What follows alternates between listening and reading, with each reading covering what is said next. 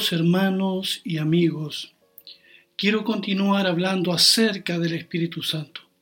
En esta oportunidad he titulado esta reflexión El testimonio del Espíritu Santo. En Juan 16, 7, el Señor Jesús dijo, Pero les digo la verdad, les conviene que yo me vaya, porque si no me voy, el consolador no vendrá a ustedes, pero si me voy, yo se lo enviaré. Esta es una declaración sorprendente del Señor, que seguramente al principio sus discípulos no entendieron para nada. ¿Por qué les conviene que Jesús ya no esté? ¿Por qué les conviene que Jesús regrese al Padre? Bueno, Jesús se los dice aquí para que de esa manera el consolador venga, venga a estar con ellos. Allí en Juan 14, 16 y 17, Jesús dice, y yo rogaré al Padre, y Él les dará otro consolador, para que esté con ustedes para siempre es decir, el Espíritu de verdad, el cual el mundo no puede recibir porque no le ve ni le conoce. Pero ustedes lo conocen, porque permanece con ustedes y estará en ustedes. El Espíritu Santo, en palabra de John Stott, hace universal o hará universal la presencia de Jesús Jesús hasta ese momento está limitado por su cuerpo físico y no podía estar en varias partes a la vez. La presencia de Jesús estaba limitada a un solo lugar, pero ahora, con la llegada del Espíritu Santo, Jesús está con nosotros donde quiera que estemos y permanentemente. La presencia de Jesús será continua y no estará entonces limitada a un espacio físico porque estará con nosotros y en nosotros por medio del Espíritu Santo. El Espíritu Santo también internaliza la presencia de Jesús, porque permanece con ustedes, dice el Señor, pero estará en ustedes. Una cosa es que el Espíritu Santo esté con nosotros, otra cosa es que esté en nosotros. Y eso es lo que hará, dice Jesús. Por medio del Espíritu Santo Jesús vive ahora en nuestros corazones, como dice Efesios 3, 16 al 17. Y allí hace su obra de transformación desde dentro hacia afuera y no al revés. Por eso dice Jesús, les conviene que yo me vaya, para que venga el Espíritu Santo y more en ustedes. En los capítulos 15, 16 y 17 de Juan, Jesús nos da bastante luz acerca de la obra del Espíritu Santo, su ministerio y su testimonio. Veamos primero el testimonio del Espíritu Santo en la conciencia del hombre. Allí en Juan 16, verso 8 al 11, Jesús dice, y cuando Él venga, refiriéndose al Espíritu Santo, convencerá al mundo de pecado, de justicia y de juicio. De pecado por cuanto no creen en mí, de justicia por cuanto voy al Padre y no me verán más, y de juicio por cuanto el príncipe de este mundo ya ha sido juzgado. Cuán necesaria e importante es entonces el ministerio del Espíritu Santo. En relación al mundo, el testimonio del Espíritu Santo es convencerlo de pecado, convencerlo de haber ofendido a Dios. Jesús dice que Él es el que convencerá al mundo de pecado. Esta raza caída de hombres y mujeres que somos todos nosotros, nos hemos engañado a nosotros mismos de ser buenos, excelentes personas donde el pecado es ignorado, como si no existiese. Y todos estamos convencidos de ser los mejores. Solamente el Espíritu Santo puede descubrir el pecado que hay en nosotros, convencernos de ser pecadores y lo hace de varias maneras. Lo hace por medio de la espada del Espíritu, que es la palabra de Dios. La palabra de Dios que es poderosa, que descubre lo que somos realmente, que es como una espada, dice la Biblia, de doble filo que penetra hasta lo más profundo de nuestro corazón. Pero también somos convencidos de pecado por medio de la vida santa de nuestro Señor Jesucristo y de su gloriosa cruz. La cruz de Cristo revela lo oscuro de nuestra vida, saca a luz lo horrible de nuestros pecados, siendo el mayor de ellos la incredulidad. Por cuanto no creen en mí, dice Jesús, la incredulidad. El Espíritu Santo es el que convence. Nadie más lo puede hacer. Por eso no perdamos el tiempo nosotros tratando de convencer a alguien. Es el Espíritu Santo el que hará la obra en el corazón de cada persona. El Espíritu Santo también convencerá al mundo de justicia también. Por cuanto voy al Padre y no me veréis más, dice Jesús. El mundo pensó que hacía bien llevando a Cristo a la cruz. Pero ese fue el acto más infame. Los hombres han establecido su propia justicia. Han hecho alarde de hacer las cosas bien. Pero ese que fue llevado a la cruz injustamente fue vindicado por el Padre a su diestra. El Espíritu Santo convencerá al mundo de la justicia de Dios que se imputa al pecador que cree en Cristo. Pero también el Espíritu Santo convencerá al mundo de juicio, por cuanto el príncipe de este mundo, Satanás, ha sido juzgado.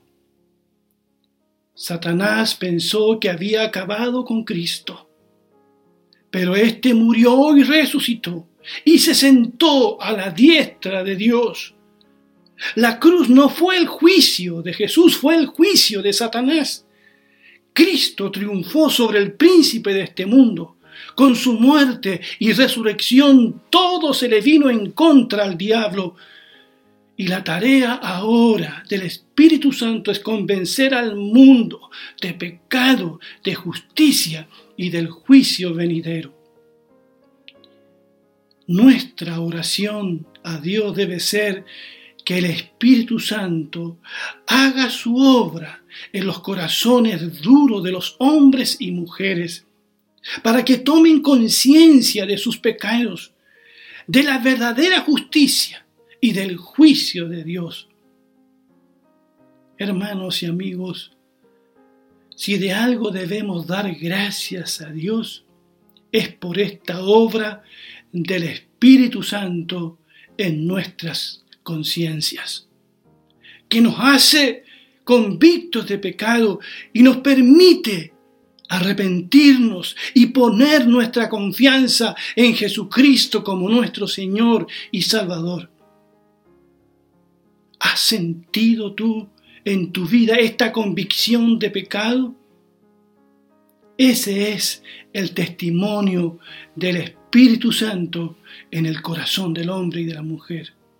Y este es el comienzo de la conversión, cuando el Espíritu Santo convence de pecado. Toca nuestra conciencia haciéndonos ver nuestro error, nuestra maldad, nuestra separación de Dios. Como alguien escribió, cada estocada de la conciencia y punzada de culpa, cada sensación de separación de Dios y anhelo de reconciliación, y cada acceso de temor ante el juicio venidero, son todos provocados por el Espíritu Santo. Luego nos abre los ojos a fin de que podamos ver la verdad, la gloria y el poder salvador de nuestro Señor Jesucristo. En el día de, Pentecostés, según relata Hechos capítulo 2, vemos este obrar del Espíritu Santo.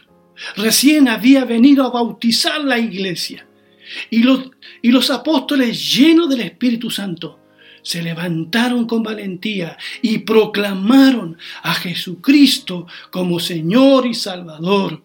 Con poder dieron testimonio de la resurrección de Jesucristo de los muertos. La multitud reunida fueron tocadas por el Espíritu Santo, convencidas de sus pecados, que dijeron a los apóstoles, ¿y ahora qué haremos? ¿Qué haremos? Y Pedro les dice, arrepiéntanse y entreguen su vida a Jesucristo. Esa es la obra del Espíritu Santo, tal como lo dice Hechos capítulo 2. Veamos ahora el testimonio del Espíritu Santo respecto a Jesús al referirse al rol que cumpliría el Espíritu Santo, entre otras cosas, Jesús dijo lo siguiente en Juan 15, 26 y 27. Pero cuando venga el consolador, el Espíritu de verdad, el cual procede del Padre y a quien yo les enviaré de parte del Padre, Él dará testimonio acerca de mí y ustedes también darán testimonio, porque han estado conmigo desde el principio. Observen todo lo que Jesús dice acerca del Espíritu Santo. Dice que es el consolador, el paracleto. Es espíritu de verdad. Dice que procede del Padre, de parte del Padre, y que Él dará testimonio acerca de Jesús. ¿Saben? Al Espíritu Santo le gusta ensalzar a Cristo. Es humilde, porque Dios es humilde. El Espíritu Santo no quiere atraer la atención sobre sí mismo. Él ha venido a dar testimonio de Cristo, de su verdad y de su amor.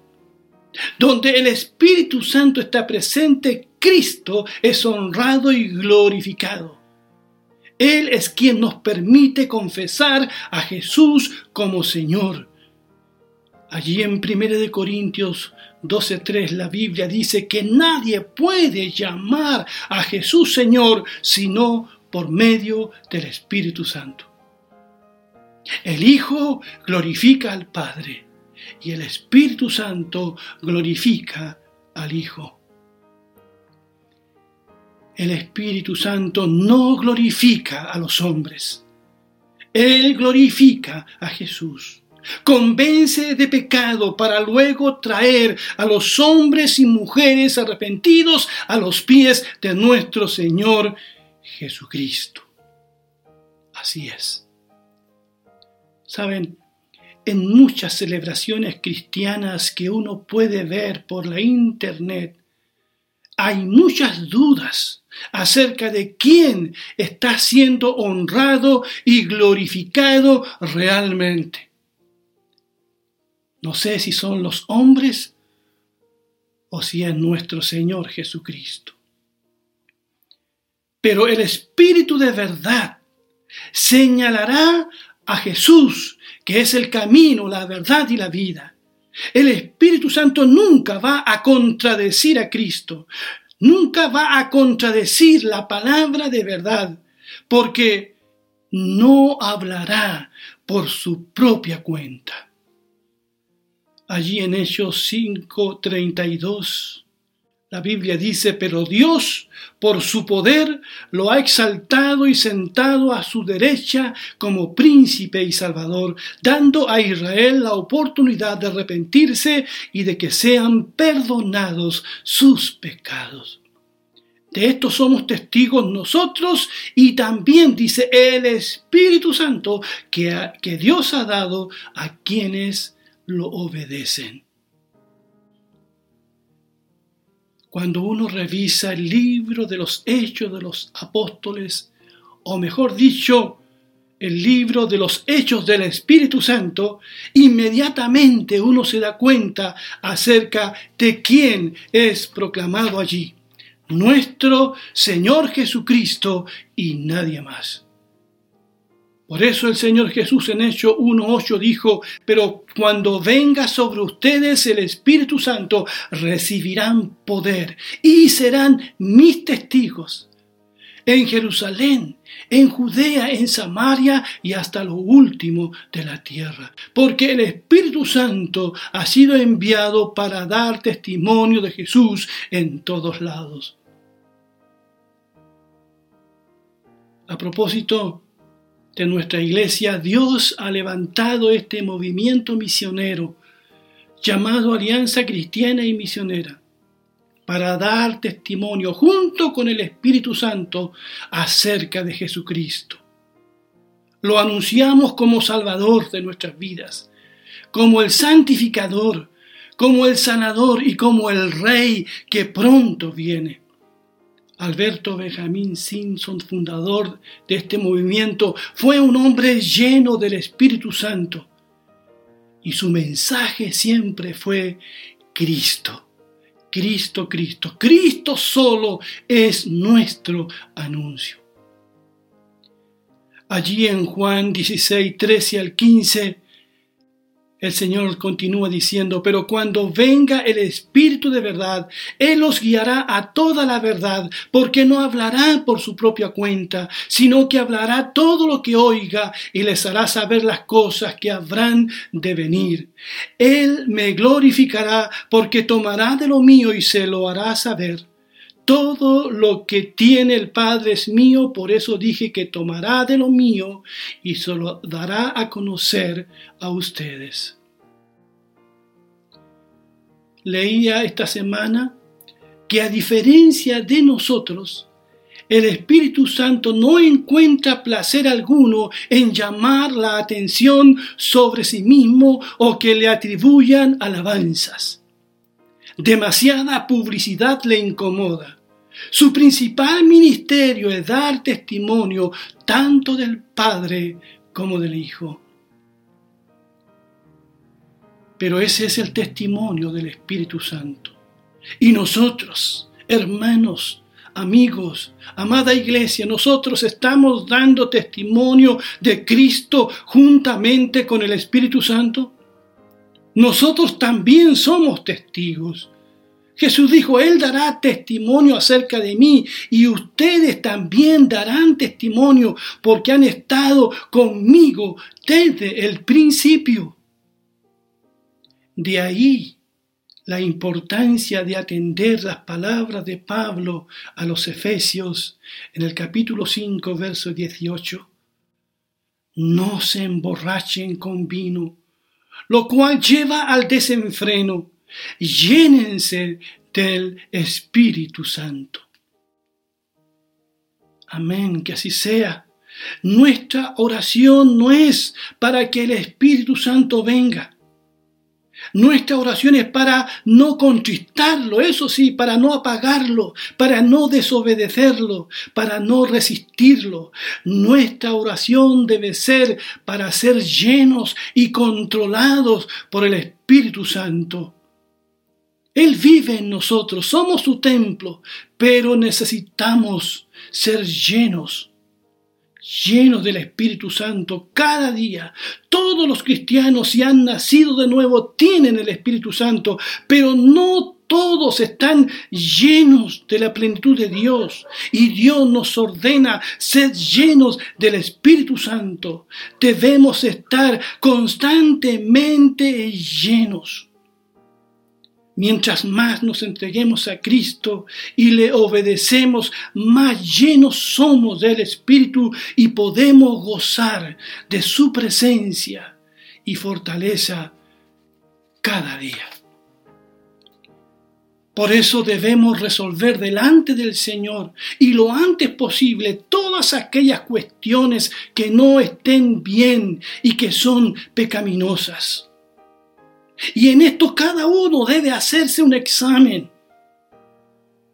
Seguramente el Espíritu Santo te está mostrando ya algunas cosas que tenemos que resolver con arrepentimiento y confesión de pecado delante del Señor si hemos de ser llenos del Espíritu Santo. Y esto, amados hermanos, implica arrepentimiento sincero, confesión a Dios.